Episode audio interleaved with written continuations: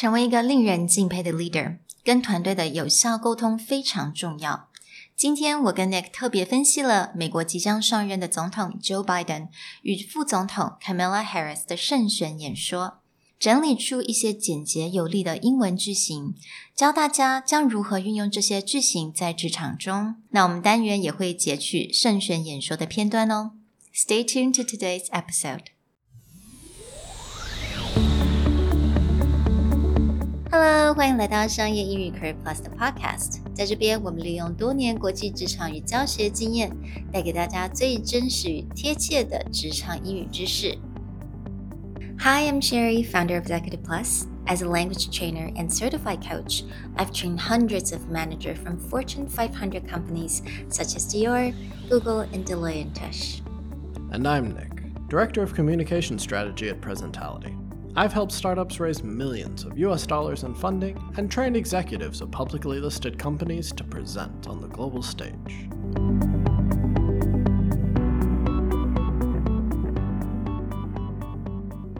Hey everyone, welcome to Career Plus Podcast episode 20. Now, in the past week, I'm sure a lot of people have been glued to their televisions or staring at their phone looking at the US election results. Today, we don't want to get into the politics of things, but we do think there are a few key takeaways you can get from Joe Biden and Kamala Harris's president and vice president elect victory speeches. A lot of people assume that, you know, being a high powered leader or company CEO, you should be fluent, you should be confident, and you should know how to inspire. This is true, but the way that it gets done is not quite what you think. It's not about the big GRE words or the super complicated sentences. It's about being clear and concise. 嗯，其实我发现的呃，有很多的一些领导者的演说啊，或者是一些政治家的演说，你会发现呢、哦，他嗯，他们的一些演说的一些智慧其实都不难。 但是他们有一些非常特殊的句型，能够让他们的演说简单扼要，而且是浅显易懂，也能够让他的 message 能够很快速的传达出去，而且能够让人家记得他的 message。So. From these speeches, we've pulled out three really easy guidelines and speech patterns that you can follow in order to make your speaking sound more fluent, sound more leader like, and just make sure everyone understands what you're saying. Mm-hmm. The first one is a basic contrast pattern yes, no, I will, I will not. 嗯，所以我们第一个就会发现呢、啊，他们常用这种 contrast，也就是呃，可能是在一句很简短的一句，他你他就会讲说，呃，我会做什么，我不会做什么，我是什么，我不是什么，就是这个 contrast。Now, the second thing that we're going to cover is repetition or parallelism. But basically, the idea is you take one key idea or one key sentence pattern and you just repeat it over and over so that your audience really lets it sink in. 嗯，所以我们第二个就发现它有一种叫做 repetition 加上 parallelism。那 repetition 就是重复、重复性的，还有 parallelism 它是个叫做中文所谓叫平行架构，也就是它的 呃。那个语法的形式都一致，那语法形式一致，再加上这种重复，它就会变成让人家的记忆点非常的高。比如说，它可能用呃一个名词，那就是名词重复的同一个名词，或者是重复的同一个动词，或者是形容词。所以，我们等一下也会看到一些呃 example。Now, the last thing we want to talk about is something that you've probably heard Sherry and I hit upon over and over again, which is the call to action. Mm-hmm. That anytime you give a speech or if you give agreement or disagreement, there always should be a follow up action.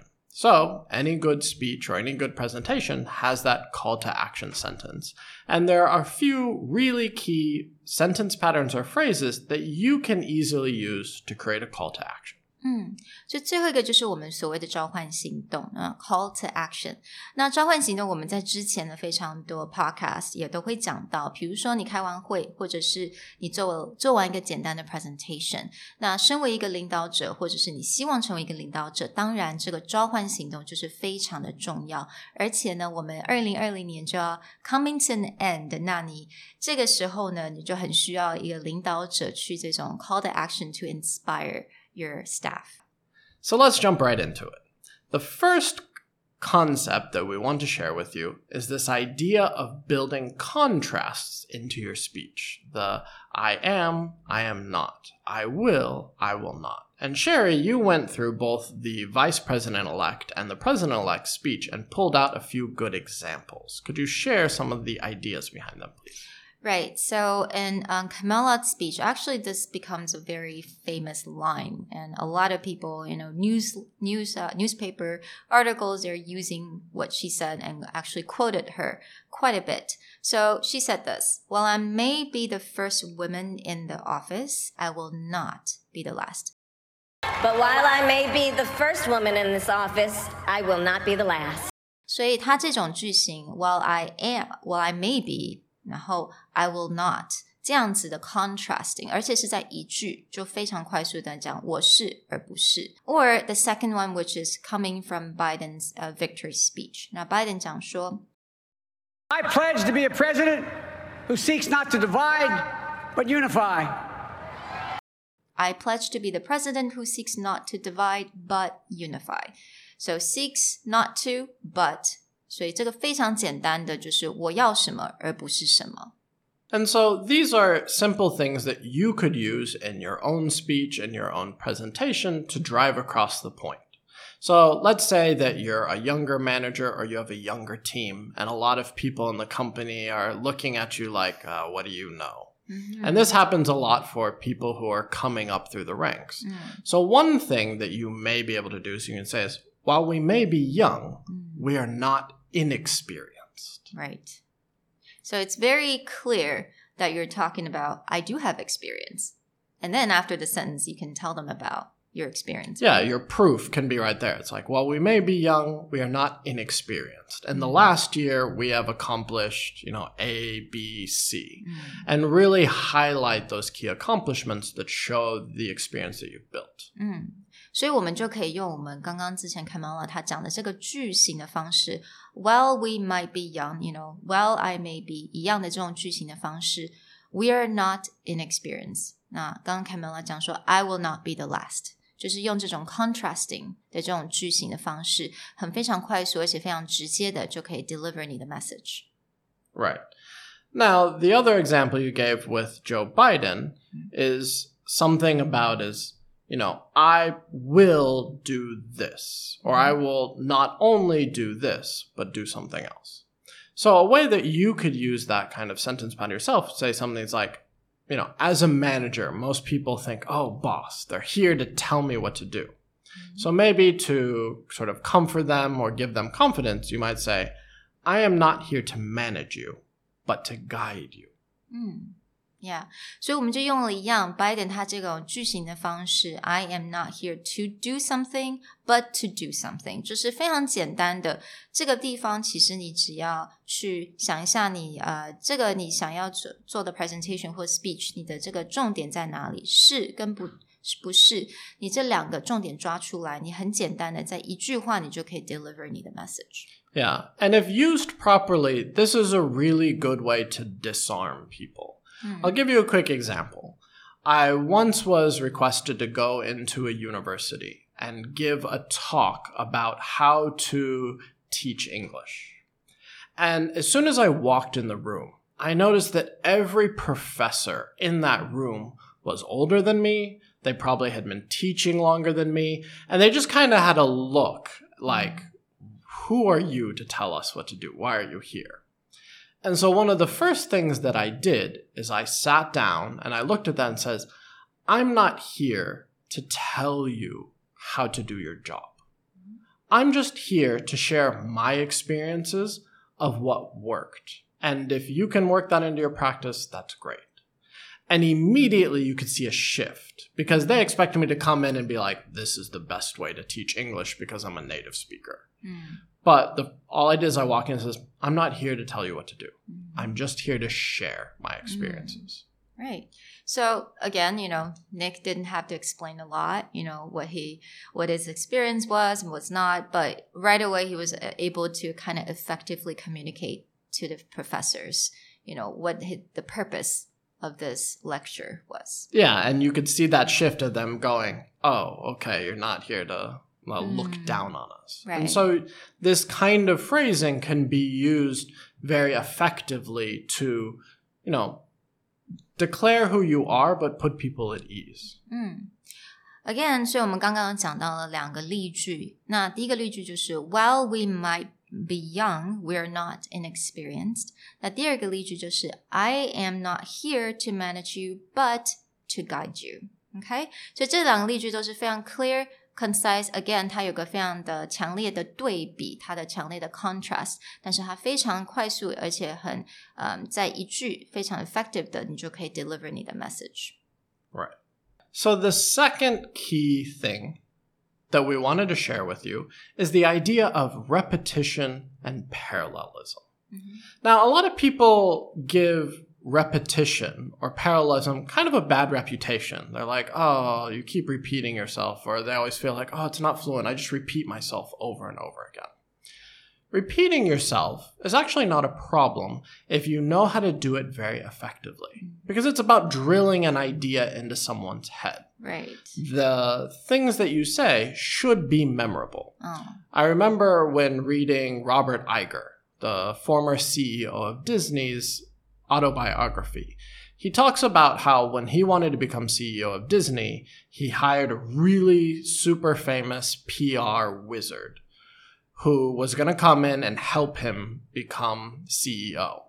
And the guy looked at him and goes, um, What's your platform? What are your ideas? And Bob Iger goes, Oh, I'm going to do oh, blah, blah, blah, blah. And he gave like this long talk. And the guy goes, Three things. Three things that you can repeat and get into their head. 嗯 That's all that you say to the board. 嗯，因为其实人的记忆是有限的， Yeah. 而且人呢，呃，当然，因为我觉得很多人觉得那个 repeat 好像就是一个就是一个人，然后一直讲重复话，其实不是这样子。那个 repetition 它是有它的艺术，it's a there's an art to that, right? How you do it can be more effective. So there's is good and bad. You can do it poorly when it becomes, you know, just boring, or you can do it really well where people just kind of like really clearly understand your message. And I think that from the victory speeches, we can definitely see a lot of examples of how they use it pretty well, I think. Yeah, and so what they're using is is they just use one phrase or mm. a set of phrases over and over again to create an, a picture in your head. Mm. So a really great example from Biden's was he he talks about the word battle mm. over and over again. So in one section he goes, Americans have called upon us to marshal the forces of decency, the forces of fairness, to marshal the forces of science, and the forces of hope in the great battles of our time. The battle to control the virus, the battle to build prosperity, the battle to secure your family's health care, the battle to achieve racial justice and root out systemic racism in this country. and the battle to save our planet by getting climate under control. The battle to restore decency, defend democracy, and give everybody in this country a fair shot. That's all they're asking for a fair shot the battle to control the virus, the battle to build prosperity, the battle to secure your family's health, the battle to achieve racial justice. And it actually continues going from there. Yeah. But he puts this image in your head the battle of our fight. 嗯 Right? Right，所以就是很明显的就讲说，我们现在其实要进入一个战场 ，the battle，right？ Yeah. And then he keeps, you know, using the same thing, like the battle of, the battle of, the battle to. 所以那个 the battle 就是我们所谓的这个 repetition。那它也会创，这个也算是一种 repetition，然后它也有这种平行的架构，你就会发现它的架构都是一一样的，所以它有了那种让你不会忘记。 让你永远会记得的这些点。 Right. So you can use this similar thought process to open a presentation or a speech, mm-hmm. right? So I might say something like, Hello, everyone. Today, I want to share with you my plan to grow, my plan to learn, and my plan to succeed. Mm. Yeah. Or you, if you're, you know, a manager and you wanted to award your team or, you know, promote your team uh, members, you can say that our team has shown its ability to learn, ability to adapt, and ability to win. Right. Right. And it may seem simple, but when someone walks away from, say, the the first example, they will go, This person has a plan. Yeah. right? And when they walk away from the second example, they'd be like, you know, their team is very capable. Yeah. They have strong abilities. exactly. And you're just using one word to go over and over again. But again, that idea will stick with someone. Right. So again, 刚刚我们的 example 就是 Today, I want to share with you my plan to grow, plan to learn, and plan to succeed. And second one, our team has shown its ability to learn, ability to adapt, and ability to win. All right. The very last takeaway that we want to leave with you guys is a call to action. Now, of course, these are the vice president and president elect. So everyone is looking forward to the next four years. What are they going to do? So they need to address this. This is the same for, you know, as Sherry said earlier, it's the end of 2020. It's been a weird, interesting year. And now we're about to look forward to either has the world changed and how are we going to deal with it? Or do we hope to go back to the way it was? And how do we do that? Mm. So this call to action becomes really important. Yeah. And there's three really great phrases that I that came from the speech. Mm-hmm. The first one would just be it's time for. It's time for our better angels to prevail. Yeah，你会常常一直听到这个 "It's time for", "It's time for", "It's time for", 这是时候了，"It's time for". And there's a second one. I think it's uh, it's quite used a lot actually. Let us be. Let us be the nation that we know we can be. A nation united, a nation strengthened, a nation healed. It starts the sentence with "Let us be." Let us be the nation that we know we can be. The nation united, and so on. Yeah. So it's like it's that call to action is as a group. Let us do something. Let us be hmm. something and aspire. It's a very aspirational idea. Hmm. Exactly. And the last phrase is uh, let this. Like let this be a lesson. Hmm. Let this thing teach us something. Mm-hmm. Right? Let this grim era of demonization in America begin to end here and now. So in, at your work, you can definitely use these kind of examples to kind of finish and end your presentation or your speech. So the first one is you can say, it's time for a new way of thinking, right? With the COVID and all that, you know, we've changed a lot of our routine. So you can say it's time for a new way of thinking. it's a time to reflect on what we've done. So New Year's we always talk about resolution. So it might be it's like it's a time to reflect on the past and move forward, something like mm-hmm. that. Another example using the let us is let us work toward a better 2021. That's a really good way to call to action at the very end of 2020, right? Exactly. Yeah. And the third one is let this be a lesson in our drive to succeed. Yeah. It's it's a good conclusion for this year, I would say. Yeah, definitely. And, you know, we keep talking about the end of the year, but you can use this anytime. So you could say it's like, let us work towards a better Q2. Yeah. Yeah, absolutely. Just find a milestone that's upcoming or some kind of goal that you want people to hit. You know, it's like mm-hmm. as we approach our financial goal, mm-hmm. let us do something. Yeah. 所以我们刚刚讲到了这一些都是用 it's time 或者是 let us 或者 let this be 用这样子去呃去让你的当成你的句首。So for example，你可以讲说 it's time for a new way of thinking. Let us work towards a better 2021. Let this be a lesson in our drive to succeed. I hope everyone got a phrase or a pattern out of this that they can use in their next speech or their next discussion. Again, the key of this is it doesn't take GRE words or really complicated grammar to come across as a leader or come across confident. It's about being clear, concise, and using these patterns or these guidelines to create something very memorable. 嗯，所以要大家记得，当你要做一个 speech or presentation 或者 deliver 一个 message， 简单扼要，还要呢，在很短的时间你就可以 communicate 你的 message 出去，其实比你有很多你知道很多单字，或者是你的文法句型弄得非常的非常的复杂，比这些都还要重要太多了。All right, so I hope you guys learned something today, and we'll talk to you guys next time. Bye. Bye. 如果你喜欢我们的 Podcast，欢迎来追踪我们的主管英文 Executive Plus 的 Facebook。那也可以写信到我们的信箱 yourcareerplus at gmail.com。